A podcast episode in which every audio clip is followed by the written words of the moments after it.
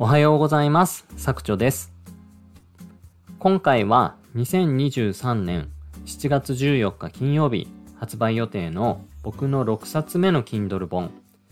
ブログ初心者もできるエアレビューの書き方、えーこちらから一部切り取ってですね、えー内容をお話しさせていただきたいと思います。本書は第1章から5章の構成をしておりまして、ざっくり内容を説明いたします。えー第1章ではエアレビューを書くための心得、えーこういった内容でエアレビューをまず書くためのマインドを整えていただきたいと思って書きました。まあ、ここがですね、しっかり、整っていないと、まあ、雑念が邪魔していいエアレビューが書けません。えーなので、まあ、このマインドの部分ですね、あの、とても大事になりますので、ぜひ学んでいただきたいと思います。第2章では、売れるレビュー記事の書くための入り口という章の内容になりまして、まあ、売れるレビューと売れないレビューの違い、えーこれに関する理解を深めていただきたいと思って書きました。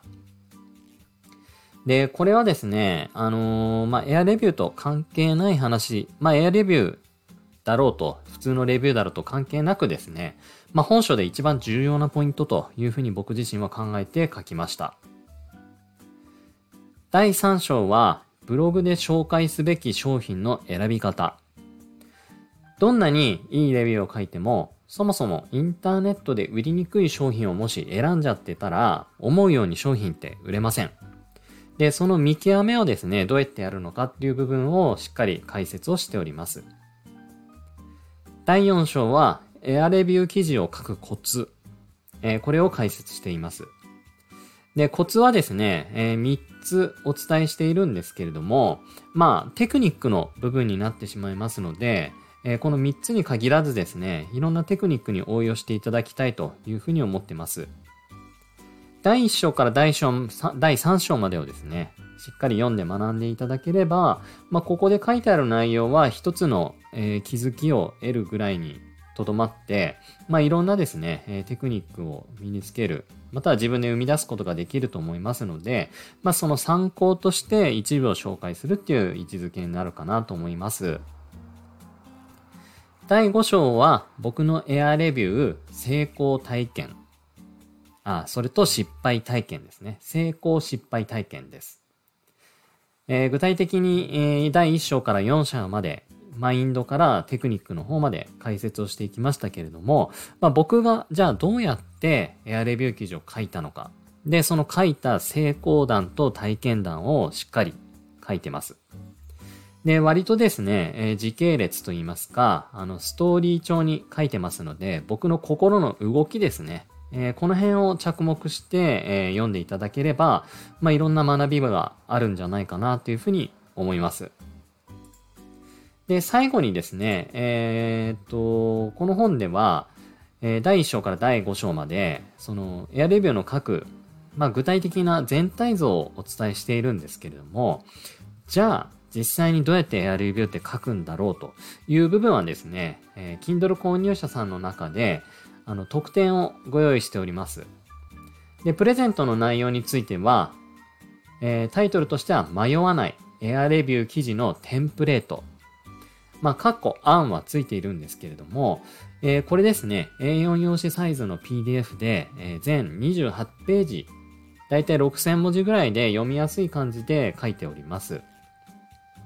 で、あの、このテンプレートには、もうこういう見出し構成で書いたらいいですよ、というところまでしっかり解説をしつつ、この部分ではこういうところに意識して書いてくださいというところ。まあ、特にリード文が大事になりますので、そのリード文について中心的に、えー具体例を出しながら解説しているレポートになっております。これ非常にですね、僕自身有益なレポートになっていると思いますので、ぜひですね、あの、本書、興味を持って手に取っていただいた方は、この特典をですね、えーご請求いただいて、えーご自身のエアレビューの方に反映いただきたいというふうに思います。で、えー今回はですね、ちょっとここまで長くなって5分以上話しちゃったんですけれども、第1章エアレビューの記事を書くための心得、この部分を少し話をしたいと思います。エアレビューって聞くと、なんだかこうネガティブな印象を与えそうな気がしますよね。えー、本当にそんな買ってない商品って売っていいんですか？とか、買ってない商品を売るなんて悪いことじゃないの？っっていうところがあると思うんですけれども、まあ、そこに対するですね、マインドブロックをしっかり壊して、えー、アレビーを書くというところが重要になります。で、あの、まあ、そもそも、その商品を買ってるとか買ってない、それから知ってるとか知らないに関わらず、ASP に登録されている商品っていうのは、まあ、ブロガーの自由に選べる。で、あの、それを記事にするとか紹介するしないはもうブロガーの自由です。えー、それがブロガーの環境になるので、まずそこをしっかり理解する。で、そもそも買って実際に使って実践する。まあ、これってどういう意味があるんだろうっていうところを深掘っています。これ結構大事かなと思いまして、買っ、えー、使ってみてそれを、まあ、良かったよっていう風に紹介するのって、それってレビュー記事じゃないんですよ。それってあの、なんちゃってレビュー記事でただの紹介をしているだけ。えー、紹介とレビューっていうのは大きな違いがありますので、ここの履き違いがあ多くの方にあるんじゃないかなと思って書きました。で、レビューをする。あ、違う。商品を買ってレビューするっていうのは、あくまでも読者さんに聞く耳を持たせやすいかどうか、ここに違いがあるだけになります。まあ確かに実践している方、体験している方の体験談っていうのは非常に貴重になりますので、まあそれが商品の、えー、制約につながりやすいっていうのは誰もが想像しやすいと思います。なので、まあ多くの方が未銭を切ってですね、商品を買って実際に使って、えブログの方にレビューするということを繰り広げてる。まあ、これは当たり前の事実かなというふうに思います。まあ、その買ってですね、あの、ただ商品を紹介しちゃってレビューになってないというのでは意味がないので、まあそこの解説をしっかりしてるというところ。まあそれからですね、まあ実践しなきゃ書いちゃいけないんだというマインドブロックがあったままで、実践にこだわりすぎるっていうのも、ある種リスクがあるんだよっていうところも書いています。まあ具体的には3つありまして、まあ、他の商品に触れにくくなる。まあ、買った商品しか紹介できないんだよねっていうことで他の商品に触れにくい。えそれから、そのもし販売してる商品が終了したら、え販売が終了したらと、広告案件としての終了、2種類あるんですけれども、まあ、そこが終了してしまったらですね、まあ、収益源が切れ消えるというリスクも控えてたりします。え、それから商品なんかトラブルあった場合に、その影響が大きいというところもあるかなというふうに思います。で、もっと、あの、極論を言うとですね、その商品の実践にこだわりすぎる。要は、えっ、ー、と、その商品一つだけのブログ、えー、結構これいると思うんですよね。えー、その商品に特化したブログ。まあ、これってですね、非常に、あの、強みになる一方で、その商品しか紹介ができていないので、なんとなくステルスマーケティングっぽく、その記事が読まれてしまったり、まあ、最悪なケースはですね、その、その商品の販売者の手先なんじゃないかみたいな感じでですね、まあ、痛い存在になり変わってしまう。まあ、こういったリスクが控えています。まあ、これ具体例挙げて解説はしてるんですけれども、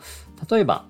電気屋さんによくいます、えー、ソニーのジャケットを着たあ店員さん。なんか店外から派遣されたのかなっていう店員さんいると思うんですけれども、まあそのソニーのジャケットを着てる店員さんがテレビコーナーをうろついてるお客さんに、もしテレビで悩んでったら、悩んでるんだったら、ソニーのブラビアがお得ですよっていうふうに言ったとしてもですね、それは、あなた、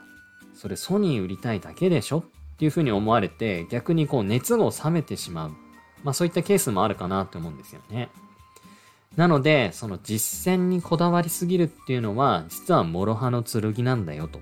いうこともですね、この第一章の中で解説をしております。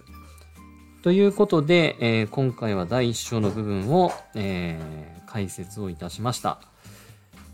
えー、他にもですね、第2章、第3章書いてますので、ぜひ興味ある方は手に取って本書を読んでいただきたいなというふうに思います。ここまで聞いてくださりありがとうございました。